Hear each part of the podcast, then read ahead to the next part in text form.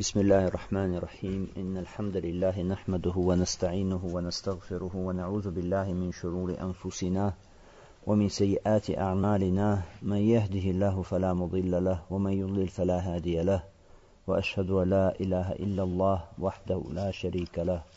وأشهد أن محمدا عبده ورسوله. أما بعد Мы продолжаем изучение كتاب الحج Следующий حديث от Абу Бекра, Абу Бакра, ради Аллаху который сказал – خطبنا رسول الله صلى الله عليه وسلم يوم النحر. Аль-Хадис, муттафакун алей. Итак, передано от Абу Бакрата, рады Аллаху Талян, что он сказал, обратился к нам посланник Аллаха, саллаллаху алейhi вассалям, с хутбой в день Ан-Нахра, в день жертвоприношения. И сказано Аль-Хадис, то есть это часть хадиса. Приведена Ибн Хаджаром только эта часть хадиса здесь, для того, чтобы указать на желательность прочтения проповеди в день жертвоприношения. Этот хадис муттафакун алейх, то есть приводится у обоих имамов. Посланник Аллаха, саллаллаху алейhi вассалям, обратился в тот день к сподвижникам и напомнил о том, что этот день, он является неприкосновенным, и сказал, что этот день, если помните этот хадис, он известный хадис, да, в этом городе, этот день неприкосновенный, в этом неприкосновенном городе, в этом неприкосновенном месяце. И напомнил про алейсату салам о неприкосновенности жизни мусульман, о неприкосновенности их имущества, о неприкосновенности их чести. Он начал спрашивать про алейсату салам сподвижников о том, какой это день, какая это земля, какой это месяц. Хадис известный. Для чего привел здесь Ибн Хаджар этот хадис, для того, чтобы указать, что есть хутба, есть проповедь в этот день. И пророк Алейхиссалам обратился с проповедью в этот день. И отсюда уляма извлекают вывод полезный из этого хадиса о том, что мустахаб, желательно прочтение хутбы в день Аннахра, в день Аннахра, день жертвоприношения. О чем должна быть хутба? О чем говорил пророк Алейсату Салам? Неприкосновенность крови мусульман, жизни друг для друга – имущества, чести. Лучше, о чем можно говорить, это то, о чем говорил пророк алейсарату салам. Еще о чем? Еще это напоминание того, что нужно делать в этот день, из того, что касается обрядов хаджа, хукмов хаджа, потому что люди нуждаются в разъяснении обрядов хаджа, которые совершаются в эти дни, и в этой худбе затрагивается этот вопрос также, разъяснением обрядов хаджа. Есть также худба до этого дня. Это мы с вами проходили на предыдущих занятиях худба в день Арафата. Худба в день Арафата тоже есть. Итак, мы знаем с вами хутбу в день Арафа, знаем с вами хутбу в день Махра, 10-го Зульхиджа.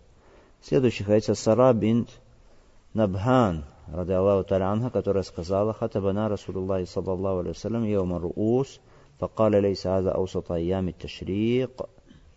Аль-Хадис. Итак, она сказала, обратился к нам посланник Аллаха, саллаллаху алейхи вассалям, в день голов, йома руус, с проповедью и сказал, разве это не является средним из дней Ташрика? Тоже это часть хадиса, передал этот хадис Абу Дауд, но Хаджар оценил иснат этого хадиса как хороший. Хотя есть разногласия по поводу достоверности этого хадиса. Как бы то ни было, речь в хадисе идет о дне голов, Яумуруус. Что это за день, день голов? День голов это Йомуруус 11 Зурхиджа. 11 Зурхиджа. Почему называется так День голов? Аллаху Та'алям, потому что люди в этот день едят головы тех животных, которые были зарезаны в качестве курбана или в качестве хади. Поэтому называется день так. В этом хадисе сказано, что пророк Алейсалам обратился в этот день также с проповедью к людям. А, Шейх Самин, рахима Аллаху Та'аля, говорит о том, что в этой проповеди она посвящается чему? Разъяснению людям обрядов хаджа, которые совершаются в этот день, связанных именно с чем? С бросанием камней. Почему? Потому что бросание камней джамарат в этот день отличается от бросания камушков в предыдущий день, день Аннахра. Потому что в день Аннахра, в день жертвоприношения, 10 Зурхиджа, бросаются камушки только один раз. Хорошо, там только есть один джамарат – Хорошо? Только в Джамратуль Акаба бросаются камушки, а в два других не бросается. Что касается этого дня, то здесь уже бросается три. Да, три джамарата, то есть три столба. Поэтому люди нуждаются в разъяснении им этого обряда, который уже отличается от бросания в предшествующий день. Может быть, другие вопросы тоже, в которых есть нужда, также затрагиваются в этой хутбе. И аль-хатиб, то есть тот, кто читает эту проповедь, он затрагивает эти вопросы, разъясняет людям. Этот хадис указывает на то, что есть еще одна проповедь. Еще одна проповедь в эти дни не Ташрика. Что касается слов, разве это не средний из дней Ташрика? Некоторые уляма говорят, это значит, что Йому Нахар также является, относится к дням Ташрика. Раз 11 это средний день Ташрика, получается, что 10 Йому Нахар тоже к дням Ташрика относится. На самом деле нет. Просто почему это названо так? Потому что если из четырех дней три являются днями Ташрика, то как бы в общем так сказал Пророк Алейсалсун. Хотя первый день, вот это 10 Зульхиджа, не относится к дням Ташрика. Понятно? Следующие дни, 11, 12, 13, это дни Ташрика. Это дни Ташрика. Итак, 11 число называется как Йомуруус, день голов. Хорошо. Следующий хадис от Айши, рады Аллаху Талянха, о том, что пророк, салам, сказал ей, طوافك بالبيت وبين الصفا والمروة يكفيك لحاجك وعمرتك. Он сказал ей, твой таваф вокруг дома, вокруг Каабы и между Сафа и Марва, его достаточно для твоего хаджа и твоей умры хадис, который привел имам Муслим. То, что случилось с Айшей, радаллаху таляна, во время совершения пророком, алейсату сарам, хаджа аль-вада, прощального хаджа. Во время прощального хаджа, это мы уже об этом говорили неоднократно. Айша, радаллаху таляна, вступила в храм для совершения умры в Зуль-Хулейфе. Зуль-Хулейфа, мы знаем, это микат для кого? Для жителей Медины. Она вступила в храм какой? Для совершения какого хаджа? таматту, то есть умра. Поэтому ее был ихрам для умры, чтобы сделать умру, а потом что? Сделать хадж. Но когда прибыла она в Сариф, тогда начались у нее месячные кровотечения. Пророк, алейхиссалату вошел к ней и увидел, что она плачет. И он сказал ей, что с тобой? Наверное, у тебя начались месячные. Она сказала, да. И он тогда Э, сказал ей, утешая ее, сказал, «А, защейка табалла аля банати Адам». Он сказал, это вещь, которую Аллах предопределил дочерям Адама. Потом сказал, «Ифали майфалуль хадж, гайра ла татуфи бильбейт». Делай то, что делают паломники, кроме того, что не обходи вокруг Кааба, не делай таваф. В Муатта Малика сказано, что также Пророк сам сказал, «Валя бейна сафа валь марва», и между сафа и марва тоже. Хорошо. В Сае Бухари и в других сборниках сказано, что когда Аиша, радаллаху тарану, очистилась, она потом совершила таваф вокруг Каабы и между Сафа и Марва. Это указывает на, что, на то, что значит Аиша, радаллаху тарану, когда прибыла в Мекку, оставила не только таваф она, пока у нее были месячные, но оставила также и сай, также между Сафа и Марва, потому что Бухари сказал, что она потом сделала таваф и сделала сай, обход между Сафа и Марва. Как бы то ни было, пророк Алейсалам сказал ей это, и она делала все, что делают паломники, кроме чего? Кроме тавафа. Обход вокруг Кабы она не делала. Когда же был день Арафата, очистилась Айша Радаллаху Таляна, потом пророк Алейсалам приказал ей совершить гусаль, Хорошо. Но умру ей было сказано оставить. Что значит оставить? То есть, чтобы она не делала умру отдельно. Потому что время умру уже ушло. Чтобы она делала хадж.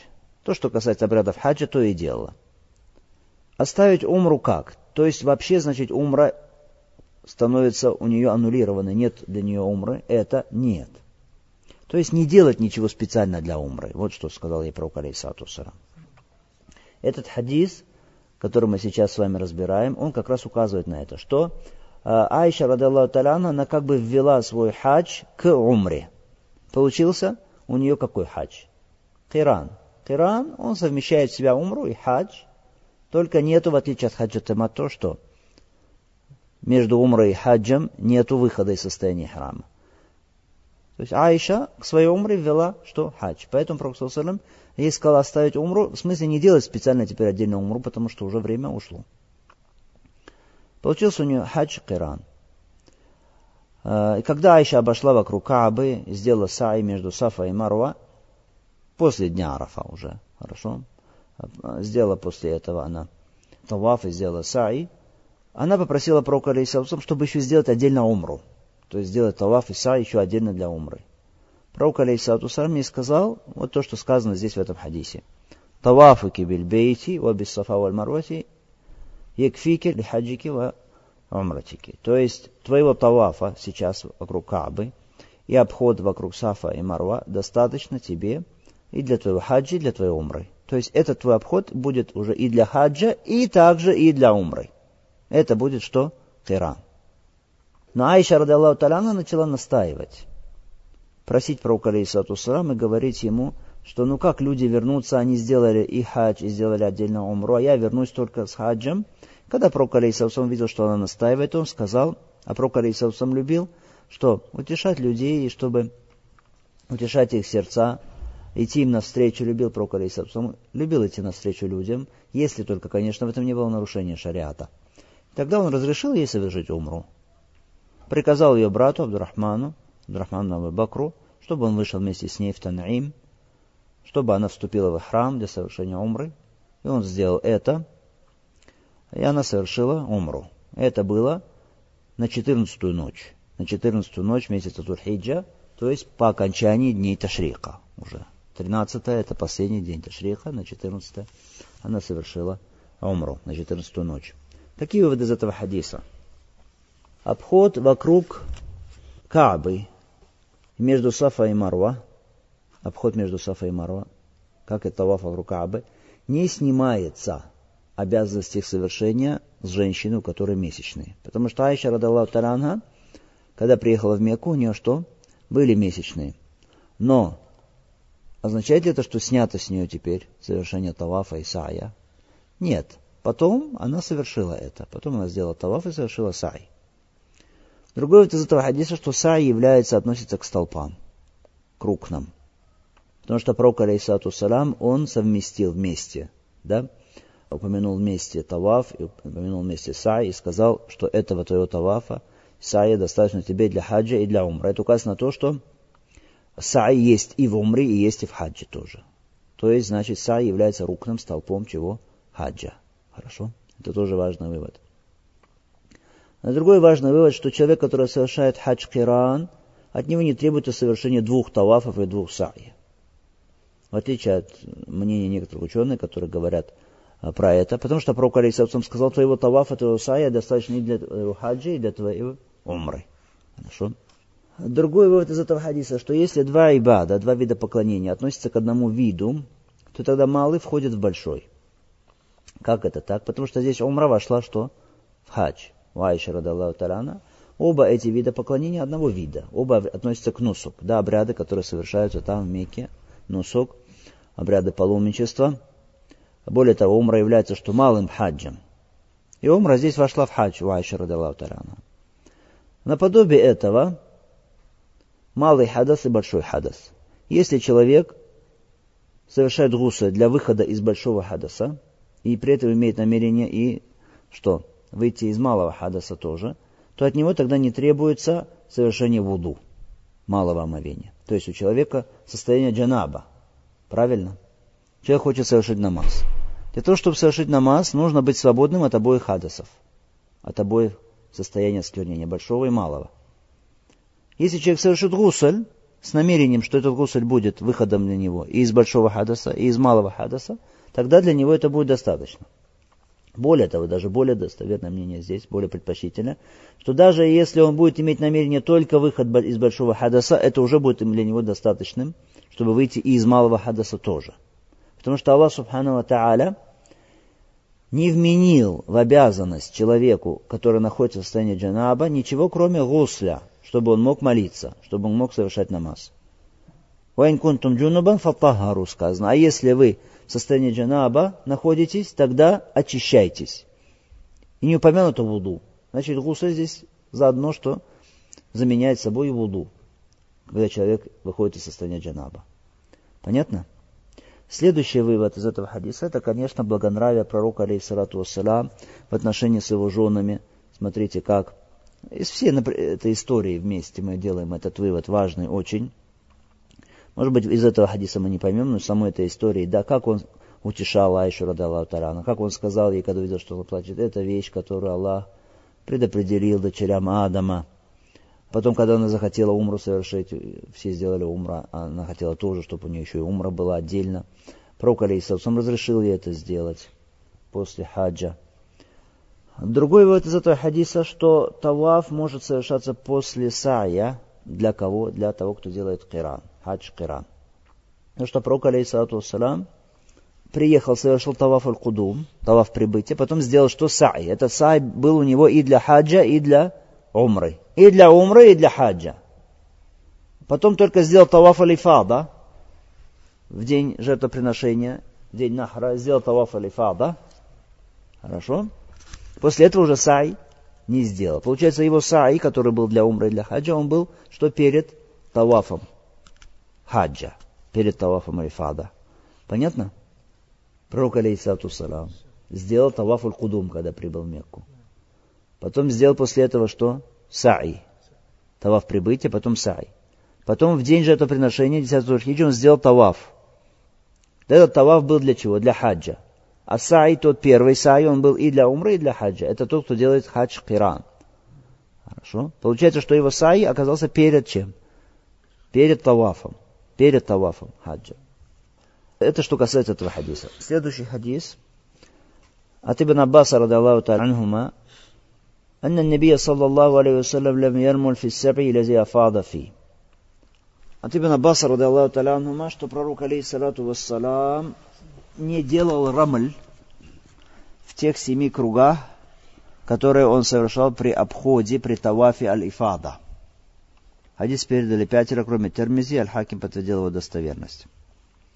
Итак, сказано, что те семь кругов, которые пророк алейсалату обошел вокруг Каабы, совершая таваф какой? Ифада. Это таваф, когда совершается он, когда он совершается, совершается в день жертвоприношения, да, после того, как бросил камушки, Проксусыром в первый день Джамрат Акаба бросил, да?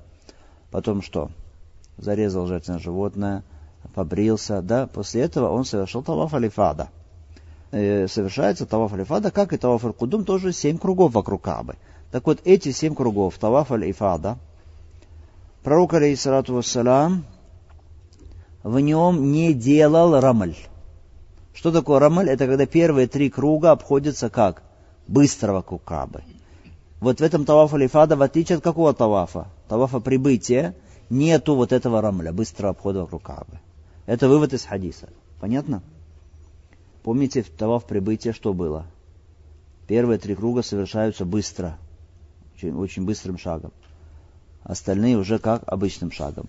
Это таваф прибытия. Это таваф, который после бросания камушка в первый день, в день жертвоприношения, здесь нету чего нету рамля, нет вот этого быстрого входа. Всего было три тавафа у пророка алейсалату Таваф прибытия, таваф аль-кудум. Второй это таваф улифада, вот это таваф, где же это приношение. И потом таваф уль-вада, то есть таваф прощания. Три тавафа. Если пророк алейсалату хотел больше, он сделал бы больше. Он ограничился тремя. Пророк алейсалату имел возможность сделать больше. Возможность имел сделать больше. Имел возможность. Почему? Потому что он прибыл в Мекку когда? 4 Зульхиджа. И оставался в Мекке до какого? До 8 Зульхиджа, а потом отправился уже в день Тарвия, в день Тарвия это какое? 8 Зульхиджа, да? Отправился в этот день уже в Мину, и потом ну, начался уже хадж. Хорошо? То есть до 8 Зульхиджа он пребывал, находился где? В месте, которое называется Аль-Абтах, мы с вами учили. Столько дней находился он в Мекке, он мог совершать таваф еще? да, совершенно, но он их не делал. Он не хотел, алейхиссалату вассалям, чтобы это стало установлением для уммы. Потому что если бы он стал делать таваф, то люди бы тоже потом сказали, вот это сунна, значит, еще раз спускаться делать каби, еще раз делать таваф, еще раз делать несколько раз. Пророк, алейхиссалату не делал этого. И поэтому мы делаем вывод, что вообще паломнику не следует совершать больше, чем три тавафа. То, что пророк, алейхиссалату сам не делал больше, чем три тавафа. Кроме того, если сделать больше трех тавафов, тогда человек тем самым причинит или стеснит других паломников, которые совершают умру или совершают хадж. То есть совершают те тавафы, которые являются необходимыми, которые являются обязательными. Человек будет совершать эти дополнительные тавафы, тем самым будет мешать что? Тем, кто совершает обязательные тавафы, обязательные обходы. Особенно сейчас, когда столько людей бывает – там Масджидуль Харам. Итак, три тавафа. Этим желательно ограничиться. Это что касается этого хадиса. Следующий хадис.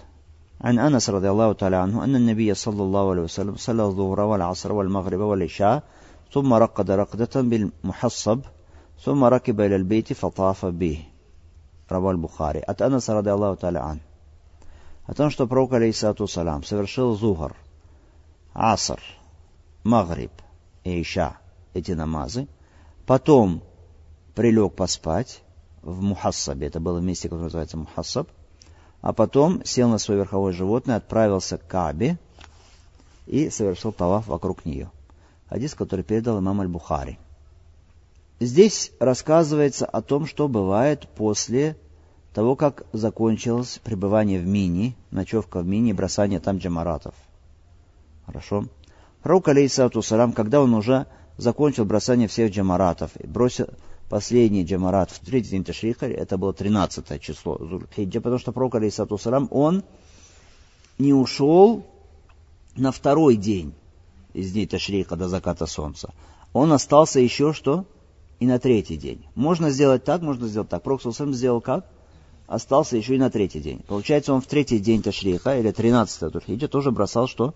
камушки, тоже бросал. Когда он закончил бросание джамарата, он бросал в эти дни когда? После заваль, то есть после откло... зенита, после того, как солнце отклоняется от середины неба. Он бросил после зенита, после того, как солнце отклонилось от середины неба, бросил джамарат, а потом, перед зухром это было, да? То есть намаз зухр не сделал еще он. Потом ушел из мины, не совершив намаз зухр не совершил намаз зухар. Бросил камушки, не совершил намаз зухар. Получается в мине. Первое, что делает человек, когда прибывает в мину. А прибывает в мину он когда? Когда при, приходит в мину? После Муздалифы. День Арафата, потом что ночевка в Муздалифе, потом что прибывает в мину. Первое, что делает в мине человек, во время духа, бросает камушки в Джамрутуль Акаба. Хорошо? То есть Пророк начал с чего? Свое пребывание в мине? С бросания. И закончил тоже с чем? Чем? бросанием камушков в тринадцатый день. Мы помним, что на верблюде Проксусалем прибыл и бросал Джамаратуль Акаба. Хорошо. И потом в последний день тоже бросил Джамара. И потом сел на верховое животное и уехал из мины. То есть он не оставался в мине после бросания камушков. Он уехал из мины и уже Зугр где совершил? Уже не в мине. Зугр совершил где? Уже в Мекке. Совершил там и Зугар, и Асар, и Магриб, и Иша в месте, которое называется Мухассаб. Мухассаб почему? Потому что там много хасба. Хасба это такие мелкие камушки. Это место, поэтому называется мухассаб. Там в районе Аль-Абдах тоже. Сейчас в этом месте невозможно остановиться. Почему? Потому что там уже здание, там уже невозможно ночевать или останавливаться паломникам. Совершенно нет возможности для этого. Поэтому мнение некоторых ученых о том, что оставаться там, в этом месте, Мухассаб, что оставаться там в эту ночь, что это сунна, сегодня это мнение не осталось для него что? А возможности осуществить его никак. Потому что не, ну, нет никакой возможности сделать это сегодня. Как бы то ни было, пророк, алейсату салам, совершил там Иша, и там он поспал. Потом в конце ночи он снова сел на свое верховое животное и спустился к Каабе, спустился к Масджидуль Харам, к дому Аллаха Субхану Ва совершил там таваф. Это какой таваф уже? Третий таваф. Таваф какой? прощальный таваф, таваф уль-вада. Таваф уль-вада. После таваф уль-вада пророк, алейхиссалату вассалам, совершил утренний намаз, а потом уже отправился в Медину. Уехал из Мекки, направившись в Медину. То есть утром 14-го Зульхиджа. Утром 14-го Зульхиджа. А в эту ночь как раз, что мы говорили с вами, Айша Радалатаран, она выехала вместе с кем? С Абдурахманом, братом своим, да, сыном Бакра, куда? Тан'им, потом вернулась для совершения умры. Ум Салама, радаллаху таля анха, она попросила разрешения у пророка, алейхиссалату вассалам, по поводу тавафа прощального. Она сказала, что я болею, сказала она. То есть, что, может быть, не делать ей таваф этот прощальный. Пророк, алейхиссалату что сказал? Или как быть ей? Пророк, алейхиссалату сказал ей, туфи мин вара иннас, у антиракиба. Соверши таваф позади людей. Что значит позади людей? То есть подальше от Каабы. Люди будут вокруг Каабы обходить, ты подальше от них соверши таваф, поскольку болела Ум Салама, и при этом совершил его на верховом животном, сидя. Ум Салама говорит, и я слышала, как он читал в этот день утром, в утреннем намазе, Ваттур, Вакитабин Мастур, суру Ат-Тур.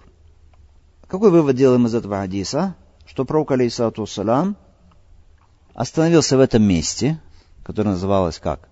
Или место вот это Мухассаб, да, остановился там пророк, алейсалату салам. Там совершил четыре намаза. Он зугар, асар, магриб, айша. После этого там он спал ночью, потом перед фаджром, то есть в конце ночи, он отправился куда? В конце ночи отправился он в Аль-Бейт, или Масджид Аль-Харам, совершил таваф прощальный, потом совершил утренний намаз. Пятый, то есть намаз уже был совершен им уже где? В Мекке? В Масджид Аль-Харам. Следующий хадис от Аиша, ради Аллаху таля.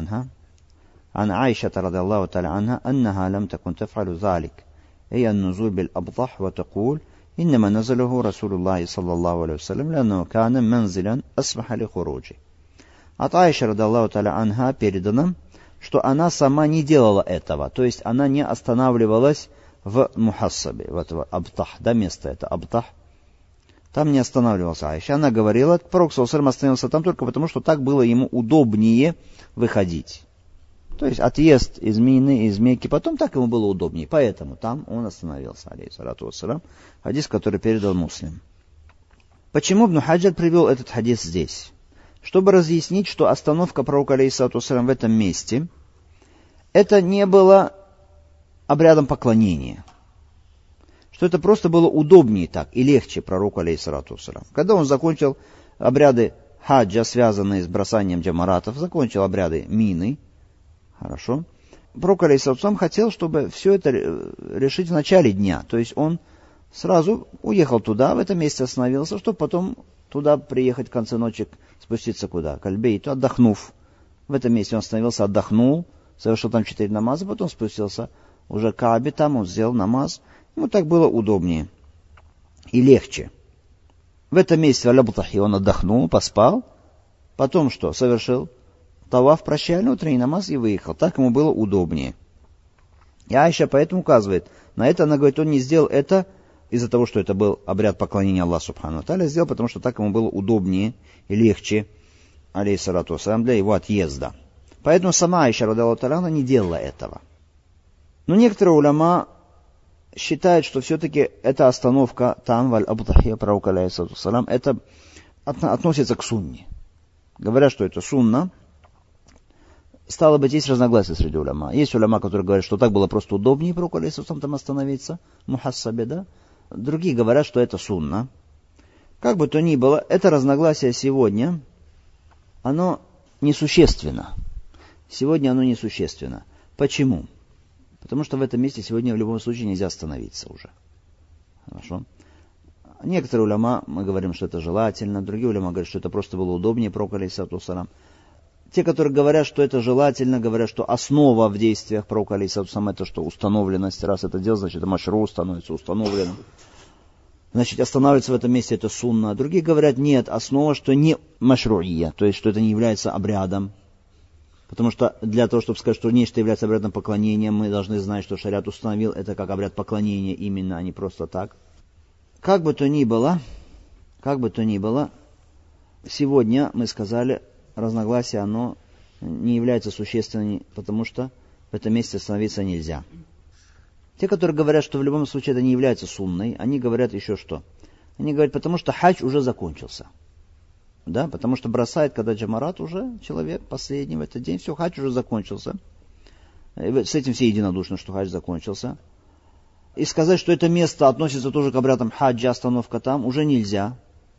А если сказать, что это сунна, получается тогда, что остановка, когда Пророк сам прибыл, совершил Тавахаль Кудум Иса, и потом в Абдахе остановился, вы помните, до восьмого Дурхиджа, там оставался. Так сказать, что это тоже, что ли, сунна? Нет, никто это не говорит, что там остановится это сунна. Перед выходом в Мину, восьмого Дурхиджа. Таким образом, они говорят, это не сунна, просто так было удобнее Пророку Алейсату Салам. Как и до выхода в Мину да, до начала хаджа была остановка в Абтах, тоже так было, что удобнее. Пророк Алисатусам, он не хотел, э, чтобы как-то создавать какую-то толчью там возле Масджидуль Харам, чтобы было больше простора для паломников, которые приходят для совершения умры. И поэтому остановился в Абдахе. Так и здесь, говорят они. Но мы сказали сейчас, этот хиляф, то есть это разногласие становится чисто теоретическим, потому что практически применение мнения, что это сунна, сегодня невозможно. Если допустить, что вдруг Мекка станет опять такой же, как она была в то время, и там будет возможна остановка, тогда это разногласие, оно уже перейдет из разряда теоретического в какое? Практическое. Тогда можно уже обсуждать, это сунна или это не сунна, останавливаться аля бутахи. Следующий хадис от Ибн Аббаса, рады Аллаху та'ala который сказал, «Умер насу ан якуна ахир ахдиим бильбейт, илля анна хуфифа анил хаид». От Ибн Аббаса, рады Аллаху та'ala передано, что он сказал, было людям приказано, чтобы последнее, что они делают, это были их действия возле Кабы. Однако было дано облегчение женщинам, у которых месячные. Хадис, который приводится у обоих имамов Мутафакунали. Так сказано, умер нас, приказано было людям. Ученые специалисты науки Мусталахуль Хадис, терминологии хадисов, говорят, что если есть такая форма передачи хадиса, умер нас, приказано было людям, то тогда такой хадис, он имеет хуком какого хадиса? Хадиса марфу. Он не является хадисом марфу тасрихан, то есть прямо не указывается, что это Проксус им сказал. Хорошо? То есть прямо нельзя сказать, что хадис марфу. Но по хукму своему, по своему статусу, этот хадис марфу. Хадис является марфу. Его нужно читать хадиса марфу. Почему? Потому что, если там и не сказано четко, что это Проксус им сказал, но все равно хадис этот в ранге хадиса марфу. Почему? Потому что сподвижник, если говорит, было приказано, то, конечно, кто приказал? Посланник Аллаха, потому что в высшей степени сподвижников уже нет никого, кроме пророка, алейхиссалату вассалам. Поэтому приказывающий это пророк, алейсату салам. Кроме того, есть другие версии этого хадиса, где уже открыто указывается, что пророк, алейсату он, который приказал. Так здесь Ибн Аббас говорит о том, что людям было приказано, чтобы последние действия их были возле Каабы. Также Ибн Аббас говорит, что люди, они уходили по-разному. То есть уезжали из Мекки по-разному. И пророк, алейхиссалам, сказал, пусть никто из вас не уезжает, пока не будет последним его местом пребывания, что Кааба. Эта версия какая от Ибн Аббаса? Эта версия уже, она приводится у муслима, какая? Где уже четко указано, указывается, что пророк, алейхиссалам, сказал. Факаля наби, алейхиссалам, ла янфир ахад, хатта якун ахир ади бильбейт. Пусть никто не уезжает, пока не будет последним местом его пребывания, а что Кааба. Этот хадис Марфу уже восходит цепочка передачи до пророка, алейхиссалату уже не просто по хукму, да, по э, статусу его, но и уже открыто указывается на то, что это слова пророка, алейхиссалату сам. Как бы то ни было, эти слова приказано людям было эти слова мы сказали э, в хукме, на положении хадиса марфу, людям приказано. Людям кому? Как бы нас, люди, слово, слово нас какое? Оно с общим смыслом. Но здесь подразумевается, конечно, что под общим подразумевается частно. А именно кто? Именно подразумевается те, кто уезжает из паломников. То есть те, кто совершал хадж. Потому что Ибн Аббас говорит, как мы сказали в версии, у муслима сказано, люди уезжали из Мекки по-разному, да, с разных мест. Уезжали из Мекки э, с разных мест, сразу видно, что речь идет о ком. Речь идет именно о паломниках именно о паломниках. Поэтому делается вывод еще отсюда, что значит таваф, прощальный таваф, он делается, или, или вообще здесь есть как бы разногласие в этом вопросе. Является ли прощальный таваф тавафом перед путешествием, или просто последним, что делает из обрядов хаджа человек, это таваф. Это значит, что может человек сделал этот таваф прощальный, при этом не уехал еще из Мекки. Может, остается потом, может, еще два месяца остается, три месяца остается. И заново уже потом не делать прощание таваф. Большинство уляма говорят, что подразумевается здесь, все-таки в этом хадисе, именно люди, которые уезжают из хаджа. Потому что Ибн Аббас говорит, люди уезжали с разных сторон. Хорошо? И уезжающие люди это кто? Обычно кто уезжает в эти сезон хаджа? Паломники уезжают оттуда. Поэтому, как бы то ни было, все-таки правильнее, что последнее, что делает человек, который пребывает там в Мекке, будучи паломником, это что? Обход вокруг Каабы, и потом он уезжает перед путешествием, перед отъездом своим. Перед отъездом.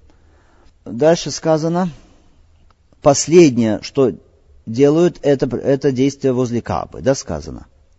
А какие действия возле Каабы? Что именно? Намаз ли? Это последнее, что нужно делать там. Или что-то другое. О чем идет речь? Речь идет именно о Тавафе. Речь идет именно об обходе вокруг Кабы. В версии у Абу Дауда сказано «Ахиру ахдим бильбейт от Таваф». Последнее, что они будут делать возле дома, это, и сказано это Таваф. То есть эта версия, она дает тавсир, разъясняет нам вот эту версию, которую мы сейчас разбираем. То есть последнее, что будет делать именно какое действие? Именно Таваф, прощальный Таваф. Даже если бы не было этой версии, что бы мы сказали? Все равно, какое такое действие, которое является исключительным именно только связанным с Каабой и с Масджидуль Харам? Именно Таваф. Если сказать намаз, намаз и в других местах тоже делается. Он не делается только в Масджидуль Харам. Не делается возле Каабы только. Поэтому даже если бы этой версии не было, все равно бы хараин, то есть косвенные обстоятельства нам указывали на что? Контекст указывал нам все равно на что указывал. На то, что речь идет о тавафе. Потому что это то, что отличает именно Каабу и Масидуль Харам от других мечетей. Не намаз. Хорошо? И поэтому мы с вами уже упоминали эту историю, что один из царей дал обет Назар, что он совершит такое поклонение ради Аллаха Субхану Тааля, в котором никто не будет с ним соучаствовать в этот момент. То есть он будет делать это поклонение, и в этот момент никто больше на земле не будет делать такое же поклонение, как он. Такой дал обет Аллах Субхану Тааля. Потом спросил ученых, что это, как сделать это.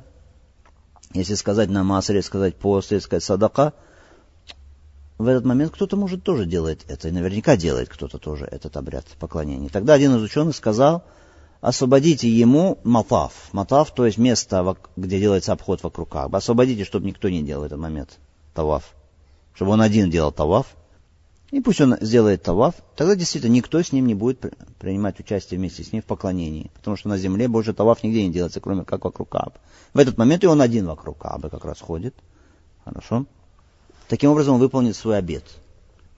Поэтому именно эта версия, которая здесь, пусть последнее, что он сделает, это его действие вокруг Кабы, в Масджид Харам, именно речь идет о чем значит? О Тавафе. Даже если вот эта версия Абу Дауда, которая не приводится, даже если бы мы ее не упомянули. Дальше сказано, «Илля анна хуфифаниль хаид». Но было дано облегчение кому? Женщине, у которой месячные. То есть для нее этот приказ облегчен. Относится ли сюда также женщина, у которой после родовые кровотечения?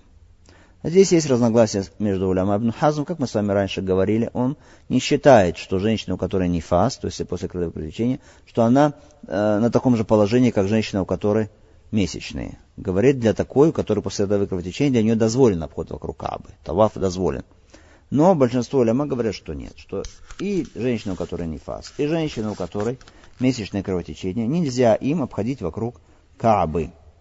Что же касается этого хадиса, где сказано облегчено женщинам, у которых месячное кровотечение, да, Ибн Хазм говорит, не сказано про женщину, которая не фаз, то эти уляма отвечают, большинство уляма говорят, просто здесь подразумевается и та, у которой после этого кровотечения. Почему? Это как из разряда, называется это по-арабски таглиб. То есть, если в основном, что бывает это? В основном бывает проблемы такого рода, это месячные. Поэтому говорится месячно. А подразумевается, туда входит также, что и после этого кровотечения. Как, например, представьте, если придет, например, сейчас куда-то или кому-то придет 20 человек, из них 18 будет искатели знания, талиба. Человек скажет, ко мне приходили талиба. Хорошо. Хотя среди них есть двое, которые не талиба. Но эти также входят сюда, они тоже приходили. Это называется таглиб. То есть в основном, потому что бывают это они. В основном кто? Женщины, у которых такие проблемы кровотечения. Кровотечения какие в основном? В основном менструальные. Послеродовые что? Реже. Какие выводы из этого хадиса? Конечно, много выводов можно сделать из этого хадиса, но первое, что мы сделаем, какой вывод, это то, что обязателен таваф аль-вада. То есть прощальный таваф для человека, который совершает хадж, является обязательным, потому что сказано «умер нас», было приказано людям. И пророк Алейсату сам сказал это когда? В прощальном хаджи. То есть это никак не может быть аннулировано или упразднено. Кто-то скажет, а может быть здесь приказано в значении желательно. Что мы скажем? Нет. Нельзя так сказать. Почему? Во-первых, потому что если какой-то приказ есть, то основа в приказах это что? Вуджуб, обязательность. Если только нет доказательств, которые отклоняют от обязательности к чему? К желательности. Вторая причина, почему мы не можем сказать, что это желательно, а должны сказать, что это обязательно. Потому что сказано хуфи фаниль хаид. Было облегчено для кого? Для женщины, у которой месячное кровотечение. Вот это вот облегчение для кого-то в приказах может быть только тогда, когда речь идет об обязательных приказах. О том, что ваджиб, что выполнять обязательно. Потому что если бы это было просто желательно, тогда бы не было разницы между женщиной, у которой есть кровотечение или у которой нет кровотечений. Хорошо? Тогда бы это было облегчение для всех. Хочешь сделай, хочешь не делай, ну желательно тебе просто делать. Нет, здесь как? Обязательно, но для кого? Для тех, у кого кровотечение, женщины, для них что? Облегчение. После хаджа понятно, прощальный таваф обязательно. А после умры, если человек поехал просто умру сделать, обязательно таваф, или вода прощальный таваф или нет. Вот здесь также есть разногласия среди уляма. Есть уляма, которые говорят, что после умры тоже обязательно, как и для хаджа. Почему говорят они? Во-первых, умра это малый хадж, как об этом сказано в хадисе. Правильно? Во-вторых, пророк, алейхиссалату салам, сказано, сказал я ибн Умейя, сказал ему, «Исна фи умратик, ма анта саням фи хаджик». Делай в умре своей то же, что ты делаешь в хаджи. Значит, все, что делается в хаджи нужно делать в умре, кроме тех вещей, где ученые единодушны, что это не относится к умре, как, например, бросание джамаратов, или стояние на Арафате, или что, ночевка в Муздалифе или в Мини. Да. Здесь единодушно все, что это относится только к хаджу. В остальном что? То, что делается в хаджи, то же самое делается и в умре. Поэтому раз прощальный таваф делается в хаджи, значит он делается что? И по окончании умры. Это второе. Третья причина, почему сказать, что после умры тоже сделать нужно. Таваф вода. Третье обоснование. Потому что человек, когда приходит, он приезжает в Мекку. Первое, что он делает, входит в Мешхид Харам. Первое, что делает, приветствием, что здесь является? Таваф. Хорошо? Таваф. И последнее, что он делает? Тоже таваф. Поэтому в умре тоже нужно сделать, как и в хаджи. Первое, что ты сделал таваф, и когда уходишь, последнее тоже таваф. Четвертая причина, почему нужно сказать все-таки, что это обязательно? Ну, что безопаснее все-таки, так сказать. Безопаснее сделать. Почему? Потому что если ты сделаешь этот таваф прощальный после умры, никто тебя не упрекнет. Хорошо? А если не сделаешь, то сторонники другого мнения скажут, почему ты не сделал таваф, ты должен был сделать таваф, это обязательно. А пророк алейхи-ссаляту ва-ссалям сказал, «من اتقى الشبهات فقد Тот, кто оставляет сомнительное, тот очищается для своей религии, своей чести. Поэтому зачем тебе так рисковать?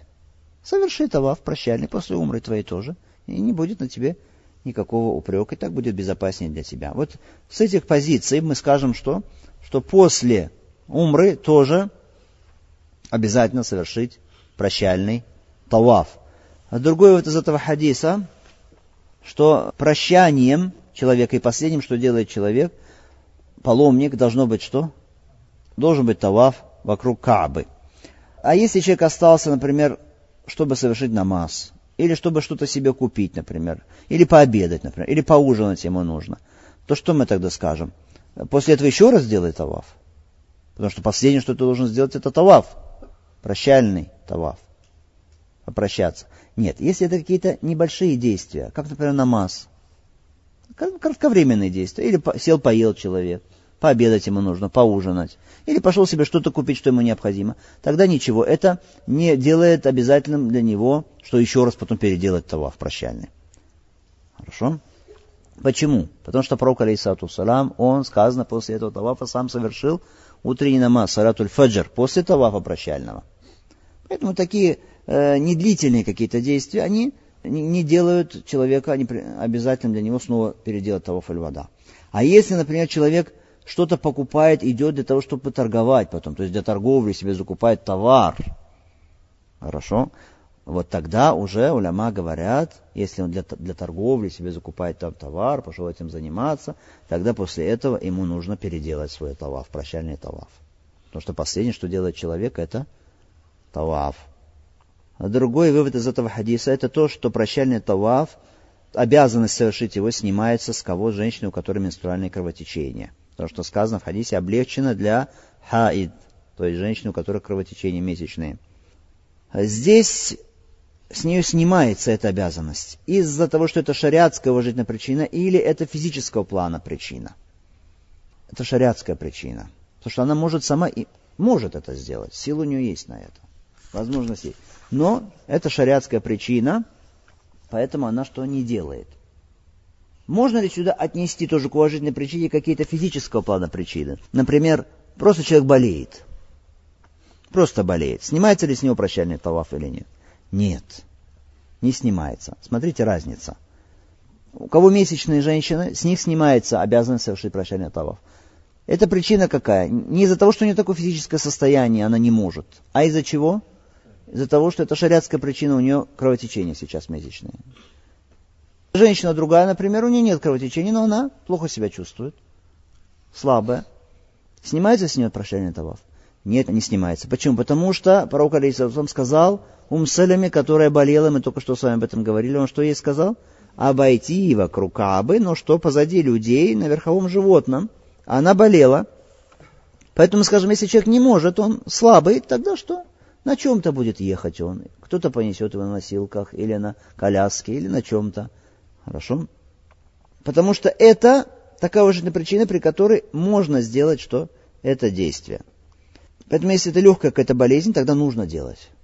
Нужно делать. Человека могут понести, могут повести, он может на верхом животном проехать, да, вокруг Каабы, то есть с него не снимается эта обязанность.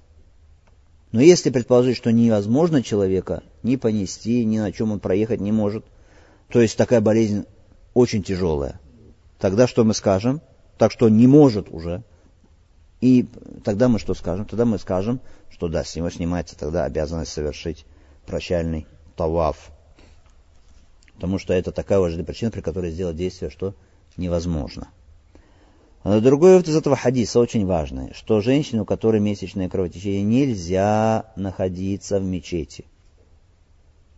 Женщине, у которой месячное кровотечение, нельзя находиться в мечети. Это, иншаллах, более крепкое мнение. Более крепкое мнение.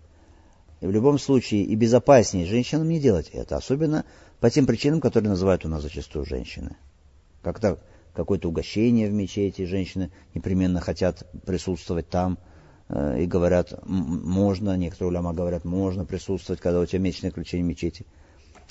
Что мы скажем? Мы скажем, что другие уляма говорят нельзя, и доводы крепкие, что нельзя. И потом, какова твоя причина? Если бы ты пришла, предположим, для, для получения знания, еще для чего-то, это одно. Ты пришла для чего? Поесть. Это не так важно тебе здесь. Зачем ты будешь приходить в мечеть? Даже если кто-то из Урама сказал, разве не безопаснее тебе остаться дома и не приходить в мечеть, когда у тебя месячное кровотечение? Причина, почему запрещен таваф женщине, у которой месячное кровотечение? Потому что она будет долгое время пребывать в мечети. Потому что таваф это мокс, это нахождение, пребывание в мечети на протяжении времени длительного. Женщинам нельзя, у которой месячное кровотечение, какое-то долгое время находиться в мечети. Уляма Шейху Самин говорит, даже если это урок, или даже если это лекция, или еще что-то. Это слова Шейху Самина, рахмаллаху та'аля. Пророк Алейсату сам приказал женщинам, у которых месячное кровотечение, выходить куда? Туда, где люди совершают праздничный намаз, в день праздника. Но при этом сказал что? Приказал этим, у которых месячное кровотечение, отстраняться от молельни. То есть там, где молятся, оттуда отойти в сторону, отстраниться. Все это указывает нам на что? То, что пребывание в мечети для женщин, у которых месячное кровотечение, что это что? Нельзя. Потом еще раз говорим, как правило, у женщин возникает вопрос, когда?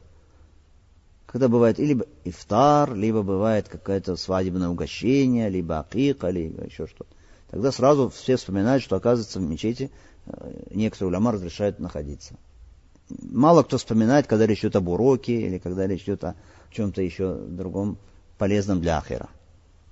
А другой из этого хадиса – это милость Всевышнего Аллаха к его рабам, Аллах Субхану Тааля, облегчил, смотрите, как облегчил он для женщин, у которых месячное кровотечение. Не обязал Аллах Субхану Таля оставаться женщин. Уже отъезд сейчас, все уезжают. У месячное кровотечение. Аллах Субхану Таля смилился над женщинами, не приказал им оставаться там, дождаться, пока закончится месячный, чтобы совершить прощальный таваф. Разрешил им уезжать. В отличие от женщины, которой нужно совершить таваф алифада. Таваф алифада нужно что? Совершить. Здесь же женщина, у которой месячное кровотечение, может продолжать свой путь и ехать. Это что касается этого хадиса. На этом мы закончим эту часть урока. Продолжим, иншаллаху та'аля, после намаза. Ва саллаху салям аля Мухаммад ва аля али